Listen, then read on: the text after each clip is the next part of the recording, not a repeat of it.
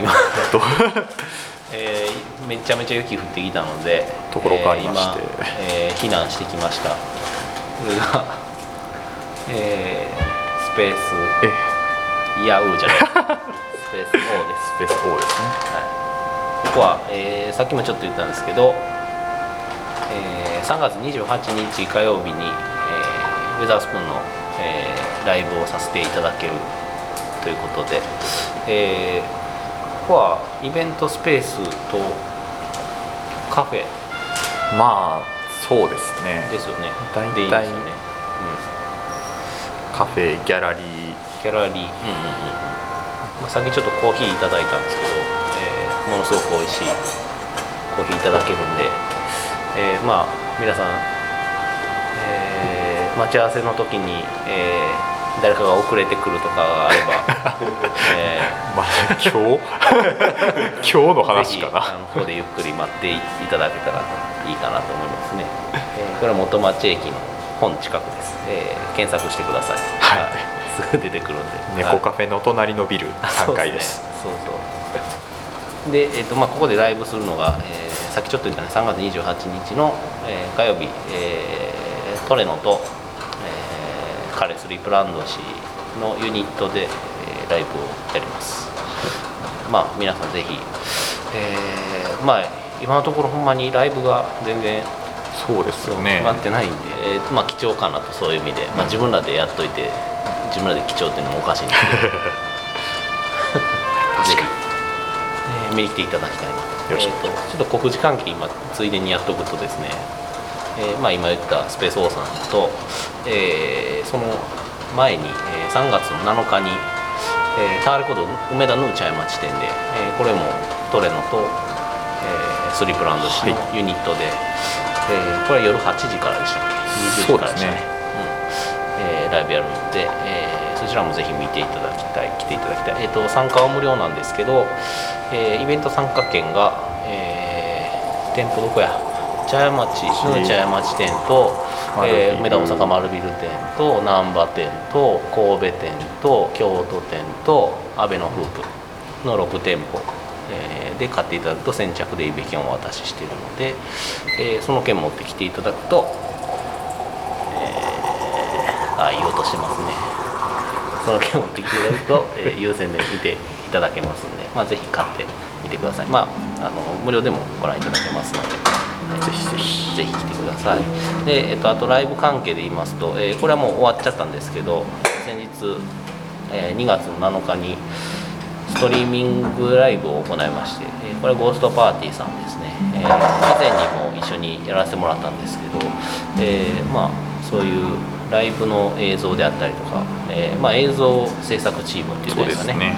えーの、えー方たちに協力していただきまして、えーライブフロムコンピュータールームボリューム2というタイトルで、えーやらせていただきました。それはアーカイブが YouTube の方にありますので、えー今でもまあご覧いただけますので、えーぜひ、えーまあ、そのその時はねライブ配信でさせてもらったんですけど。超緊張しましたねそうですね。そうやね。これの話するのも初めてやね。そう多言われたら分これも話しといた方が。うん。そうそう。まあなんやろ。スタジオライブなんで、えっと、スタジオもしかもいつも僕らが練習してるスタジオのいつも僕らが練習してる部屋で撮ってもらったんですけど、それがまあまあね始まるまではいろいろまあ不安はもちろんあったんですけどね。音に関してとか、まあうまく、ね、演奏できるかなみたいなねそういうみんな見てくれるかなみたいなあったんですけどまあ緊張がですね直前まで特にはまあ緊張してましたけどそうでもなかったんですけど始まった瞬間もうみんなガチガチになりまして、そうですよね。なかなか、えー最初はビビりましたけどまああのでもだんだん演奏してる間にみんなリラックスしながら、えーいい演奏ができたんじゃないかなと思っておりますのでぜひ、えー見ていただければなと思います、えーまだご覧になってない方は、まあ、ホームページの方に、えーまあ、動画自体実際貼ってますし、えーまあ、リンクとかもツイッターから飛んでいただけますんで、えーぜひ見ていただければなと思います。よろしくお願いします。します。ライブ関係は以上ですね。ですね、うん、今のところは、まあ、今後また情報があれば、えースペースオーさんとかのねえー時間とかまだ、え料金とかまだ決まってないのでその辺も決まればさせていただきますのでよろしくお願いします。はい、で、えーすみません、えー話途中で避難したので 話戻しましょうか。えっとスリップランド氏の、はい。えーまあ、リリード音源の話をしてましたね今。そうですね。どこまで行きました？えーっと 2014年のジューンフォーキャストってやつは終わりました。って、はい。2015年の「フォー・サイレント・シーン」っていう作品はい。の話、そうですねまあ繰り返しになっちゃうんですけど、前がその3曲50分ぐらい長尺のやつやったんですけど、今回はそのもうちょっと聞きやすい尺っていうのが多分意識にあって10曲入り40何分ぐらい、まあ、ひ平均1曲4分ちょっとぐらいのアルバムに仕上がってます。でまあ撮ってたまああのインフォとかもあのウェブサイト見てもらったら上がってるんでその辺は確認してもらったら多分こういうこと考えて作ってんねんなっていうのは分かってもらえるんで もう一切このタイミングでは割愛するんですけど なんでこういうドローンっていう、まあ、アンビエントとかのジャンルって結構1曲が10分とか、まあ下手すら20分とかこの前出たブライアン・イーノの「えー、とリフレクション」っていうアルバムは1曲50分とかなんですけど。いやあるよねほんまそうそいうのそううそう。そうそうまあいいのとかはほんまに。まあいろいろいろいろやってそれこそあの人はいろいろやりすぎててちょっとアンビエントだけではくくられへんねんけど。まあでもアンビエントを一躍その有名にしたのが彼のアンビエントシリーズっていうのがあってあ話それてるね。まあいいいかやいや、とりあえず。この辺からも掘り下げていってもいいと思います、まあ、アンビエントシリーズってあの地図のジャケットね、うん、あの有名なやつがあるんですけど。Music for Airports そうそうそうそう。とかね「 Music for Films」っていうのがあってそれもすごくいいんですけど僕は好きなんですけど。まあ そのシリーズがあって。まあでも聞いていただいたら多分分かると思うんですけど。まあとっつきにくいと思われがちなんですけどああいうの歌入ってないんで、うんうんまあそうそうでもないんですよね。なんか別に普通に気持ちいい音がポーンと流れてくるんで、うん、まあそういうのも入り口としてはすごいいいかなと思うんで聞いてほしいなと思いますけど。えー、うん。なんかあります？いや それに関して。どうこれをもう一回掘り下げていこうかなと思ったら。あの辺って結構まあエリック・サティっておあの辺に遡るんですけどエおリック・サティが家具の音楽っていうお1920年かおぐらいかに発表しててそれを元にしてブライアン・イーノとかはああいうアンビエントとかに、まあ、着手したというかえー。提唱しだしたっていうのが一応一説家具の音楽って家具って家具やね。あそうです。家のあの具材の具で家具です、ね。ファニチャー。立花通りの家具のことやね。そうですそうです。へえすごいね。えそれの音楽ってどういうこと？あもうほんあの一応確かそれも演客演、まあ、演奏してる時にもう演奏の方は一切見ないでくださいと意識しないでください。とはいはい。もう家具としてもうそこにあるような。あそういう意味ね。あそうそうそうそう。家具に向かって演奏してるわけじゃなくて家具を叩いたりとかしてるわけじゃなくてではなくて。家具として、えーそこにあるものだとして、音楽みたいえな形で。ーなるほまあそういう形であのー聞いてくださいってまあ当時は言ったんですけどやっぱあのあの全然受け入れられんかったというかどそらそうやね。めっちゃそわそわして結局みんなこうじーっと演者の方を見てしまうという。見るよね。そらそうやわ。そうそうそうそう。まあでもそういうコンセプトがあってっていうことでやってて。でまあそれはだから、まあ、エクサティなんかはだからえそれが始まりっていうことでいいかな。一説によるとみたいな。まあそうですね。ドローンとかアンビエントとかって結構あのルーツ結構いろいろあったりすると思うんです。けど、ドローンなんてねもうあの民族音楽的なところで、まあ、インドのところからもは発祥というかうん。昔の民族とかのもう漁っていくと、ね、だいぶ根源はいろいろあるんで。あだからポップミュージック以前うんになるんかな起源をそうで辿っていくと。すねすごいよね。でそれをやっているのが。家具の音楽をやっているのが。家具の音楽をやってる。スリープランドだ。と面白いなそれ。スリープランドは家具の音楽をやっています。家具です。家具です。見ないでください。あそうですね。あの意識しない音楽まあでも確かにその今 BGM っていうこ言葉があるのでだからそれと一緒にされると思うんですけど、うん、まあそうですね、うんバックグラウンドミュージックかなあれ、うん略ですです。うん。まあなんですけどまあなんやろうなもっとそれよりも。ありがとうございます。今到着が来ました、はい、シナモンでしたシナモンです僕は。めちゃめちゃ香りがすごいね。ありがとうございます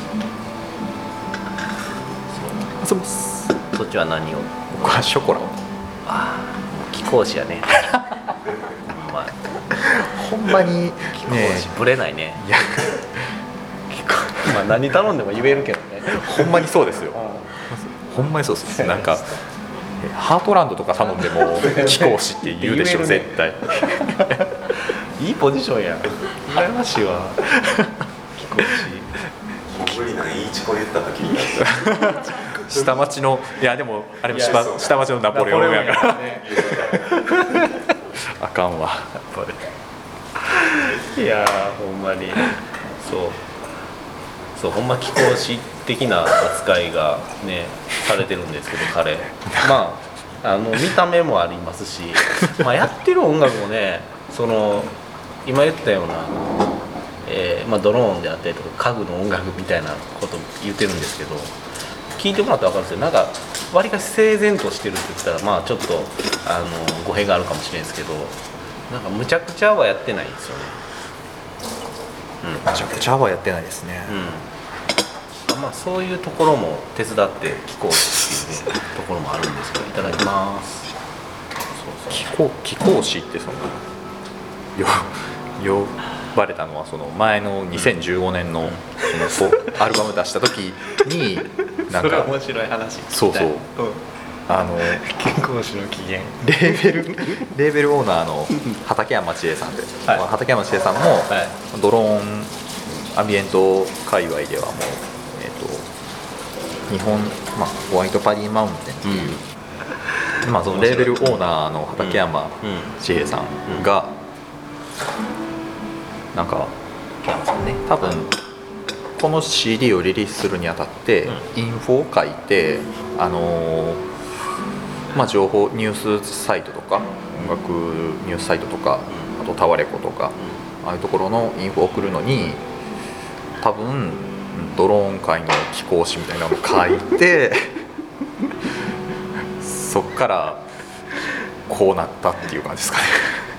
今まああのドローンからの貴公子まあど顔見たことない人はまあなんやそれって思うかもしれない。顔見たら納得すると思いますなんか貴公子っぽい佇まいはものすごくあるんで、うんなんかで、えー、と剣道やってたんでしたっけ？剣道やってました。貴公子っぽいでしょ？どうでしょう？いやいやいや貴公子や ったらフェンシングでしょ。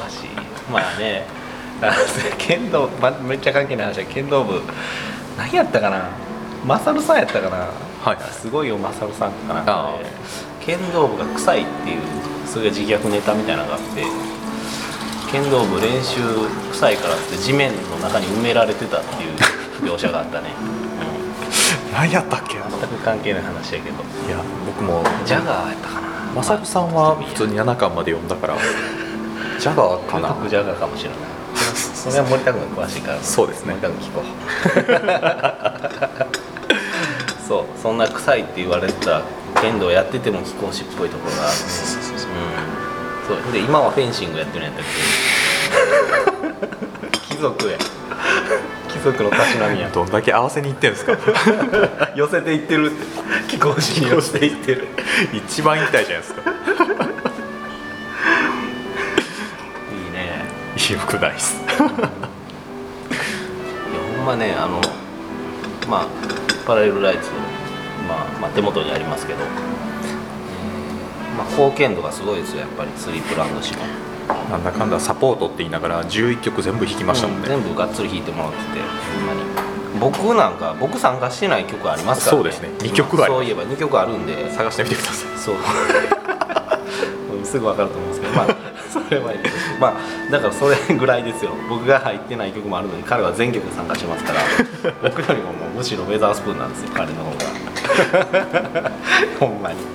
いやまあほんまにだからそれぐらいあの貢献してもらってるんで、えーまあそういう、まあ、僕らのアルバムに参加していただいてるのを聞いて彼に興味があったらまあぜひ興味持つと思うんでそれは 間違いない。ぜひ聴いてほしいなと思います。します。あ音源あそう音源の話途中か。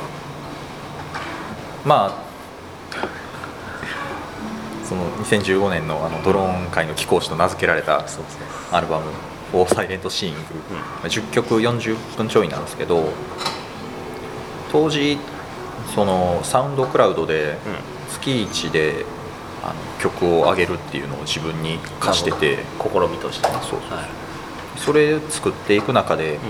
結構アンビエントドローンとかのジャンル、まあ、環境音楽とかだと10分20分の尺っていうのが多いんですけど割と短い曲の中でピークを持ってこれるようになるほどなるほどなったんですよね。うんそれは意図してたもんうんなんでしょうね。まあサウンドクラウドにすぐ上げるっていうこの瞬発力みたいなのもついてきたのもあったのと、やっぱ結構ライブを僕よくやるんですよ。このなんでしょうね。環境音楽のアーティストってそんなにライブやらないというか、うん。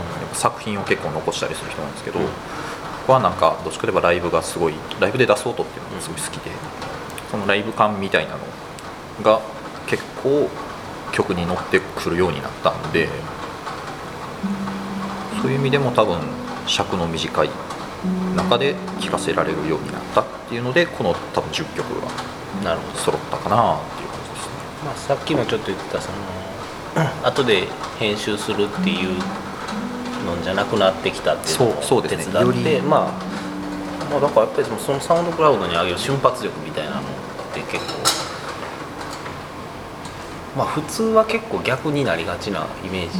なんていうのあの一人で撮ってるとどんどん好きなこと、どんどん時間かけてどんどんやっていけるから、あうん、なんかそういう方向に行ってもおかしくなかったんやけど、なんかそういうなんか短いスパンでこう作って早く聴いてもらおうみたいなそうですね。そういう動きができるっていうのはすごいなと思っててでまあライブも今言ったようにそのすごくまあやってて、ん。でイベントも自主の企画でやったりとかもしてたんでそうだからそういうなんていうやろうなタフな活動力みたいなところはすごくウェザースポーンには全くないところなまあまあ一人やから動きやすいっていうのはいやあるんですまあそれもあるけど逆に一人やから大変なところもあるじゃないですか。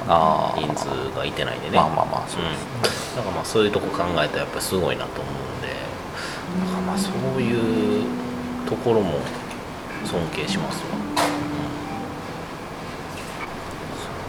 で今継続してそのスリープランドの活動としてはどういったものが、えーっとちょっと音源のリリースは最近はないんですけど、はいはい。まあやっぱりライブが続いてまして。はいはい。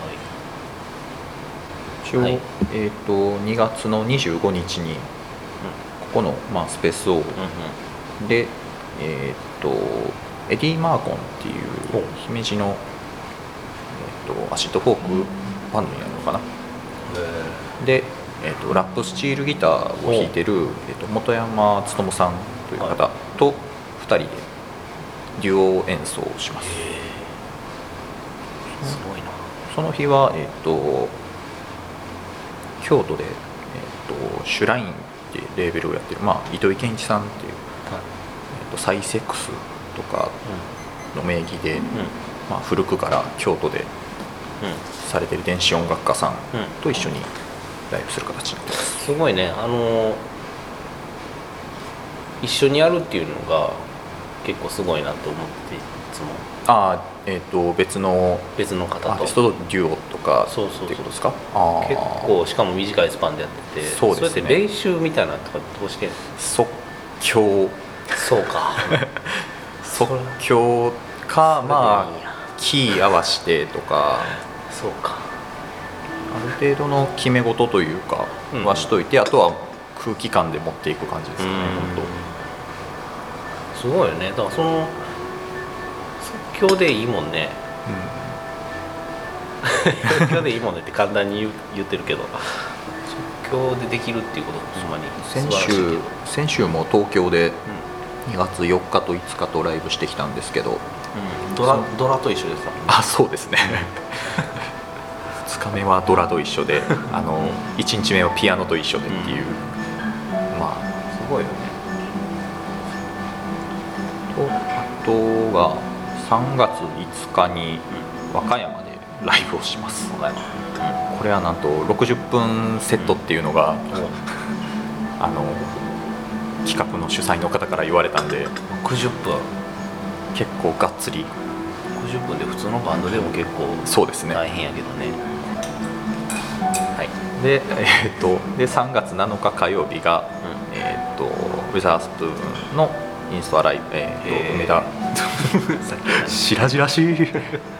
茶屋町で茶屋町のタワレコさんでインストアライブですね。これもギター弾かせてもらいましてえっ、と3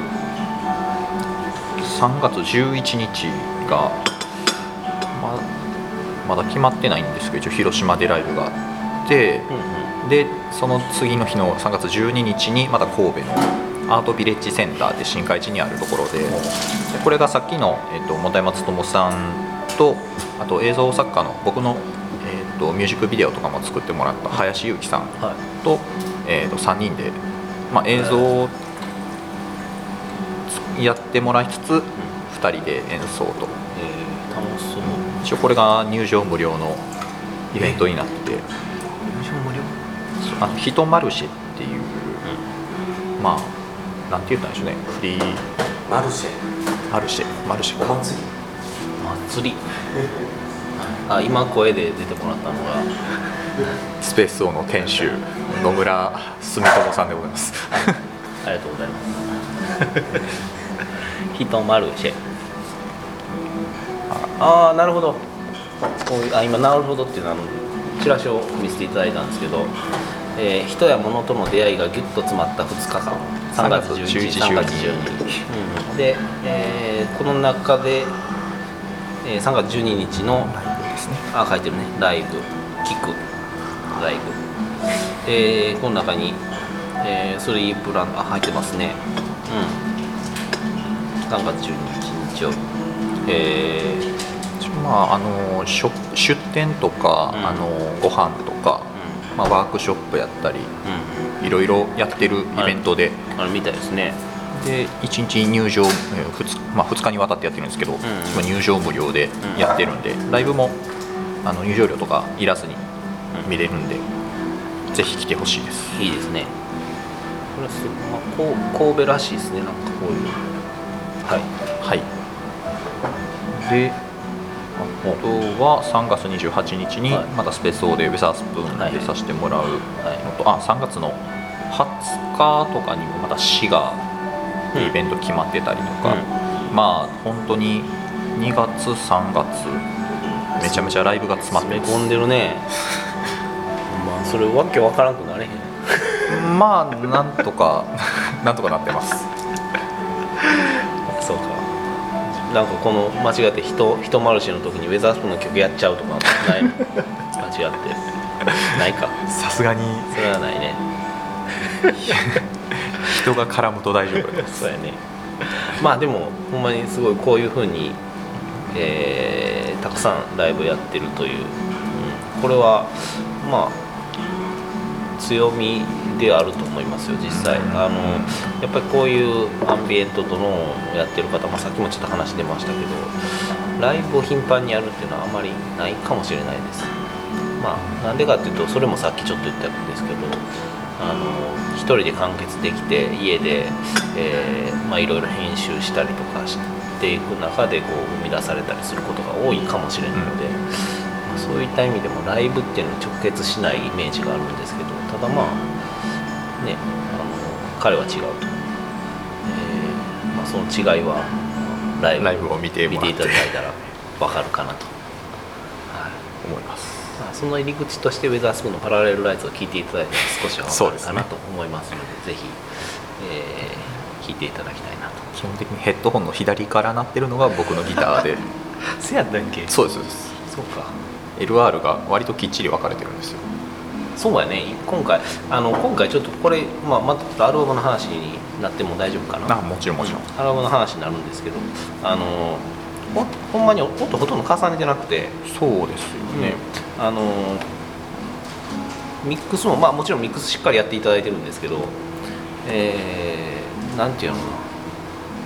僕思ったそのジムオルック的なそのなんか音を置いていく感じの曲があったりとか、まあ、全部じゃないですけどそういうあのアルバムになってて。でまあアルバム出来上がってトランと話ちょっとしてたのが、まあ、今回ちょっと引き算で作ってるかなみたいな。引き算感ありますね確かに、うん。なんか不必要な音は入れてなくて必要な音しか入れてないって。いうだからものすごくすっきりもしてるし単純にね、結構ミッドウィークの時は詰め込んでうん、まあそうやね。詰め込もうっていうふうには思ってなかったけどまあいろいろやりたいことはやったと思うんでまあ、そういう意味ではまあ引き算っていう形ではなかったね。やっぱりあの足していってどういうふうにするかみたいなイメージはあったんで。トリケラトリケラトプスとかなんかギター3本ぐらいになってるとこあったりしましたあるある。実際あるんで、うん、別にそういうアルバムが嫌いとかもちろんそういうわけではないんですけど、今回はほんまにそういう引き算なアルバム。でなんでそういうふうにできるかって言ったらやっぱり、えー、とスリブランド氏のその何ていうんですかねああいうふわっとした音があったりとか、まあ、サポーターあっての、まあ、隙間を埋めなくて済むといったらまあちょっと乱暴な言い方ですけど、うん、な安心してその隙間を作れるっていうかなそういう作り方ができたんでまああそういう意味ではやっぱりあのすごく貢献してもらったかなと思います。はあ恐縮です。い、梨本さん。恐縮です。恐縮です。そう。彼彼がそういえばバンドに入ったのは、まあ、前のさ第3回目のポッドキャスト聞いていただければ、まあ、あの経緯っていうのはある程度話したんですけど実際彼はどう思ってたのかいやいや入ったのかどうか聞いとこうかなと思って。ちょっとね引っ張られて。う ちょっと聞聞いとかんどどうでした？ーんと。その時。ほんまびっくりやったんですけどね。声声がまあかかるじゃないですか、うん。谷本さんから。あれどう電話かかってきたんですか？まず。めっちゃ近いじゃないですか電話やったら。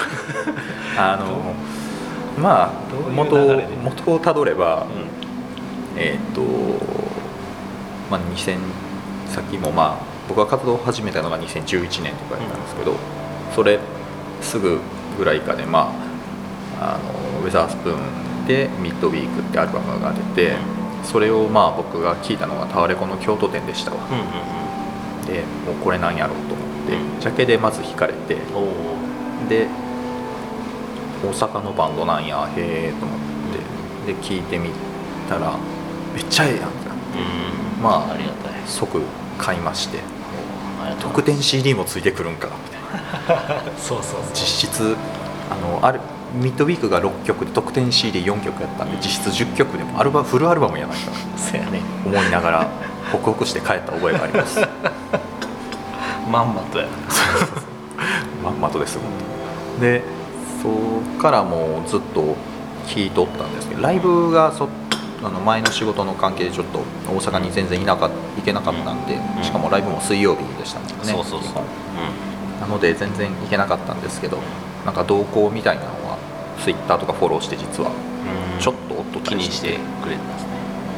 でえーっと僕がこっち戻ってきてっていうか大体まあがっつりあの神戸中心にライブ活動を始めたのが、まあ、2013年ぐらいからやったかな、まあ、中心にイベントとかもやりだして、あのライブもやってたんですけど、声がかったのが2014年やったかな。2014年ですわ。突然のメールから 物語が始まり。そうそうそう。ドラムの谷本さんからメールが来たんでしたね確か。メールやったよね。そうそうそう。電話じゃなくてメールやったよ。な気になるわまあ、そのそうか。そうですね。えー、と映像関係の知り合いを伝って、僕をそのあの推薦してくれたそうで、でそれを聞いてあの連絡させていただきましたって谷本さんから来てもう普通に一ファンですよ 私。と当初ね。目ん玉飛び出ますよね。逆に向こうから来たらねそうそうそう確かに。えっと即返しました。よお願いします。っつって。いやほんでまうん。そうそう。まああのその加入。まあ一回とりあえず会いましょうってことになって、えー、とどこや？心斎橋のどっか忘れた、えー、とラーメン屋。ラーメン屋で。ラーメン屋で会うね しかも震なんかなんか僕多分その日ライブ見に来ててファン J とかにうん。別のバンドとかの、でそれの後に合流してラーメン屋で合流して でその時にまあ今こうこうこういう編成でベースの鎌田さんとピアニカの堀本さんが、えっと、QC に入ってでまあその2人でやろうとした時にちょっとギターというかアンビエント的なあの要素を出せる人が欲しいよねっていう話になって僕に白羽の矢が立ったっていう話を聞いてでまあえっ、と CDR かな、うん。そのちょっと前に大阪城の野外音楽堂でうん。ライブしてたやつのライブ音源を CDR 焼いてもらったやつをもらって、まあ一ファンとしてはもうね全部未発表曲やったし。うわってテンション上がるわけですよ。うんうんうん。そうそう。で一番最初にそのウェザースプーンに出させてもらったのが6月でしたかね。その初めておったんが4月5月ぐらいやったから、うん。まあ12ヶ月ぐらい合わして、でそのもらった曲中心にライブしていったのが最初でした。なるほでも本当に。最初の方からもやりたいようにやらせてもらってというか、いやそうやね。あの僕は全然あの当初知らんかったんですよ、うんうんほんまに。そうそうそうもうバンドから少し離れてたので。でただまあね入ったとかそういうのは聞いてどういう経緯で入ったか分かんなかったんですけど、そうですよね。知らんほんまに知らんくてその時。ででまあまあえっ、と音源聞かしてもらったんかあ。なライブ見たのが先やったかな。ちょっと覚えてないんですけど。まあ初めて見てそんそれでまあまあ驚いたっつったら大げさなんですけどその、まあ、しっくりきてるなと思って。めっちゃそのなんかなんやろな。練習をめっちゃしたんかなとか思ってしまうぐらいの。すごく合わせたんかなと思ってしまうぐらいのなんかその自然な佇まいでまあ、曲もまあ今までのやってた曲もあったし、まあ、新しい曲も何曲か多分あったと思うんですけど、それも全然違和感なくて、うん、だから、うんまあ本質的にすごい合うんやろうなとうん。思いました、いや嬉しかったですね。ほんまに。本当僕も嬉しかったです普通に聴いた時は、まあ、今までなかった要素だったので、うん。欲しかったけどできなかったっていうのがその場にもあったからそれはすごい嬉しかったですね、うん、そうそうで、えーまあそのままずっとねサポートとしてですけど、そうですね。参加してもらっててまあ堀本も僕もまあ帰ってくるわけじゃないですか。どうでした？そんな帰ってきて。いやもう本当その4人の音がウェザースプーンの音っていうのをいやまあねまあそれはその時に聞いてたらやっぱそう思いますもんもうずっとそれやったからもう一緒に最初、えーっとあれ8月でしたね。3ホールではいはいありましたね。5人でやったやつ、やりました。ねあれの前のスタジオとかも超 超ウキウキでした。内心。そう うわあのあの4人と一緒に音出せるわみたいなそういう。ついに揃ったみたいな。そうそうそうそうそう。なるほどまあそれはでもなんかまあ分からんでもないですけどね。あのまあ僕もでもそうですよ。やっぱりあの米村さんスリープランドがおるっていうふうに思っただけでだいぶワクワクしましたね、うんうんそれは。やっぱり、うん、新しい音が出せるっていうのででまあライブ自体はどんな感じだったかあんま覚えてないですけど正直。まああの時は割と土地狂ってたんで。土地狂ってた。まあ定まってなかったそうですね。その自分の中でね。割と音的には。まあ確かにそうやね。5人でやるっていうのは初め、うん結構そんなに練習もせずにパッとサクッとやった感じだったんでその時は。でえっ、とまあその後やねずっと徐々にまあそれぐらいからやねほんまにもそうレコーディングもしてねうんししながら今回の「パラレルライツ」の曲を、えー順番に2曲ずつぐらい、えー何ヶ月かおきに、そうですね。えーレコーディングしていくっていう手法で足足掛け1年。1年以上かかってると思います。そうですね。んほんまに。じっくりやったんですけどまあすごくなんやろ。な、まあ、すぐすぐ馴染んだね。ほんまそういうなんか違和感みたいなのはすぐなくなって、うん。なんか、まあ、この5人で全然作れると思ったのは覚えてますね、うんそれはすごいありがたいですわ。いやいやいやほんまにこちらこそっていう。だからまあ。このアルバムほんまにまあまあもともとその僕がまあ入るというか戻る前に何曲かも仕上がってる曲があって、えっ、と 3,、えー、3人4人か、そうですね。うん、4人でわりかしえっ、と何曲かまあ曲名言った方がいいかな、まあ、バンドームとかエッフェルタワーとか。その2曲は多分僕入る前からあって。そうそうあったやつで。で僕入ってからできたのが多分ねシンガポールなんですよシンガポールやな。うんシンガポールは結構そのポストカードフロムシンガポールって曲が入ってるんですけどこれはやっぱりなんていうの？えっ、と石間米村さんのギタースリープランド氏のギターを聴きどころが多いかな。超なんかもう自分で言うのもあれなんですけどこの曲ほど手を変え品を変え音出した曲ないですそうやね。いやでもその回あってやっぱり聴きどころが満載で、うん、いい感じじゃないかなと。まあそれ以外ももちろんそうなんですけど。でえっ、とね。だからねこれえっとどうやったかな？ナイトフライト、シュアラインと、うん。えー makes me high、はい。えーあとオペラ座のワルツ、ねえ。ーこの辺りは、えー僕が一旦抜ける前にもうすでにやってる曲だったそうでしたよね。うんでそれ以外は僕が抜けてから出来上がってます。そうですね。確か。でえっとそこからまあ米村さんもまた参加してある程度形が整ってきてでそこにまた僕が乗っかったっていう風なイメージかなと思うんですけど、えーでえっと「Forget と Me と Not」これは、えー完全に5人でゼロから作ったっていうイメージが僕はあるんですけど。えーまあ、これはそういう曲やなほんまに。なんかなんちょっと分かれへんけど新しかったね自分らの中でも。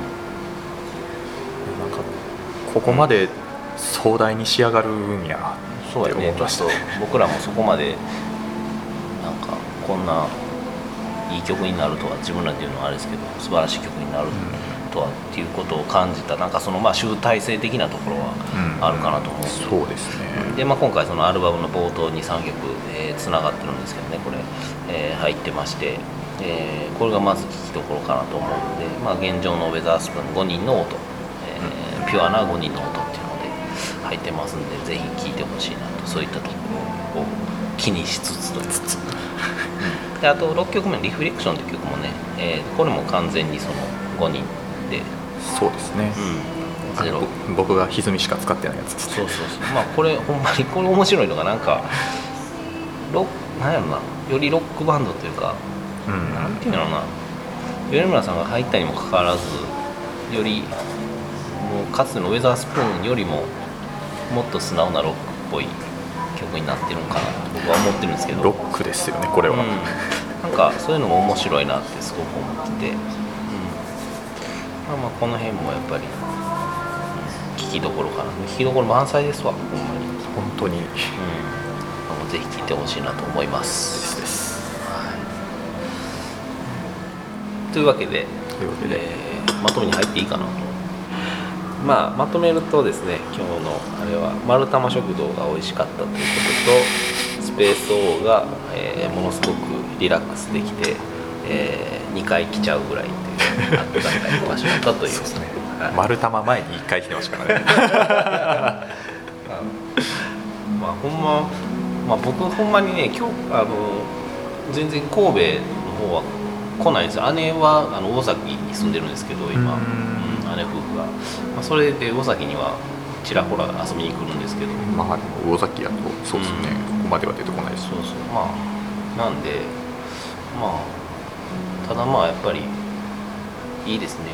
あの、すごい。うん、でなんかコンパクトですね。まとまとまってますね。まとまってますよね。なんかその場所とかうん。物とか人も含めて。いい意味でね大阪みたいに雑多でこうジャーって広がっていくような感じはなくて、うん。だからまあ落ち着くし、うん、ゆっくりできますね。大概週1ぐらいでは僕出没してますからねここ。いやねだってライブがそれぐらいのペースであったりするからね。こっちが、ライブなくてもただお茶を飲みに来るとか。そうか。4インスタでも見るからないやいいと思う。じゃあ、えーまとめ。えースリープランドは、えー素晴らしい。みんなよかったら、えーまあ、サウンドクラウドとバンドキャンプでは、えーまあ、無料で音源公開されてますので、ぜひみんな聞いてください、えーまあ街ブラと言いながら、えー寒いから避難してきたんですけど、えーまあ、今日はなかなか僕的には充実した一日になったかなと思いますんでフィールドレコーディングもそうですね。できましたもんね。そう皆さんもぜひ、まあ、スリープランドの音源も聞いていただいてベザスプも聞いていただいて、えーね、ライブにも足を運んでいただいてで元町とか、えー来た際にはスペースオも来ていただいたりとかいろいろまあやっていただけたらいいかなと思います、はい、では こんな感じでいいかこんなまったり終わることないな。まあえーというわけで、えーウェザースプーンパラレルライツ、えーこれが、えーもう発売されてますのでぜひ、えーみんな聞いていただきたいなと思います。えーまあ、以上、まあ、今日は特別、えー元町ロケを観光しまして、えースリープランド氏にいろいろ語っていただきましたが、はい。えーまあ、また来週以降ですね、えースリープランド氏に、えー今度は大阪に来ていただいて、はい、大阪のうまいものをちょっと食わせようかなと、えー思ってるんで、えーまあ、堀本はもういらんかなと。思 っこの感じで続けていこうと思いますんで。まあ、よろしくお願いします。はい。いいですか？はいはい。じゃあ、えー以上、ウェザースプーンポッドキャストでした。はいありがとうございましたありがとうございました